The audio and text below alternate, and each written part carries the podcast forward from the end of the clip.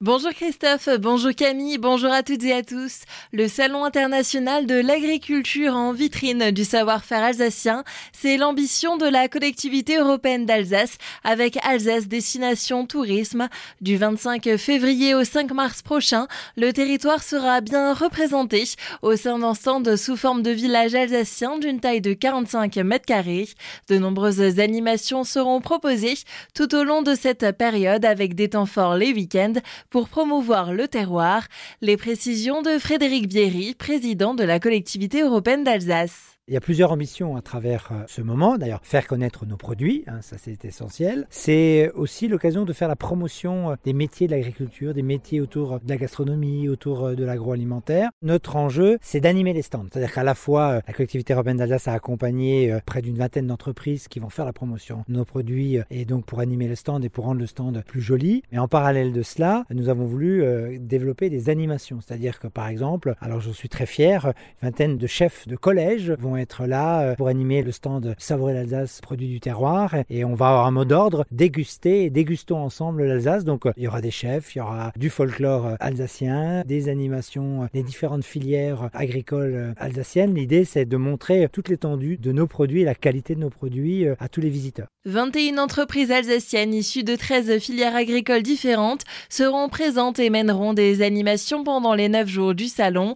Ils sont à retrouver au Hall 3 dans les allées B et C de l'espace Grand Est. Une cérémonie en hommage aux héros de la gendarmerie ce matin à Colmar. À cette occasion sera aussi inaugurée la stèle Beltram, place de la Montagne Verte. Cette dernière commémorera le colonel Arnaud Beltram, tué lors de l'attentat terroriste du supermarché de Trèbes en mars 2018. Il s'était volontairement substitué à la personne détenue en otage par l'attaquant. Cette journée est aussi marquée par une nouvelle mobilisation face au projet de réforme des retraites retraite. Deux manifestations sont prévues en Alsace, l'une depuis la place de la République de Strasbourg à partir de 14h et la seconde en partant du square de la Bourse à 14h30 à Mulhouse.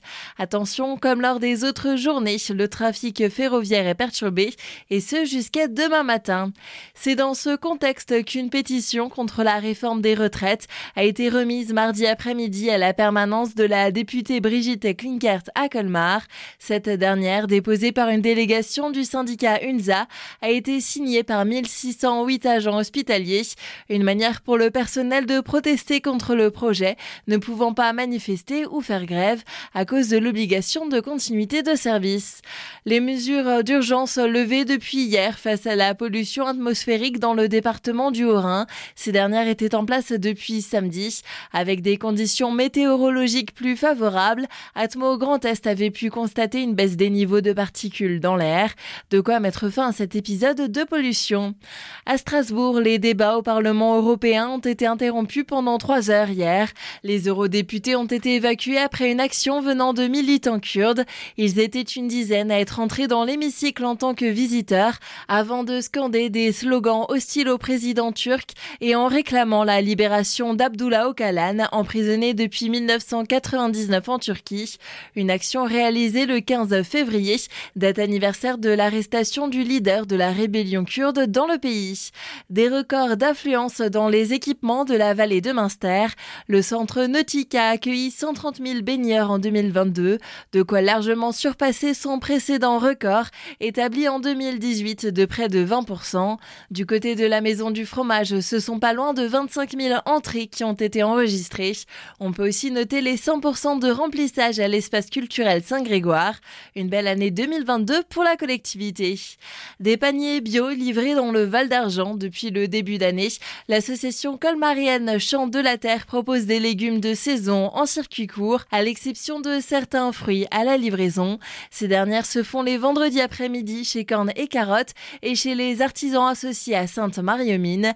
Les paniers peuvent aussi contenir produits laitiers, viande, biscuits ou encore pain.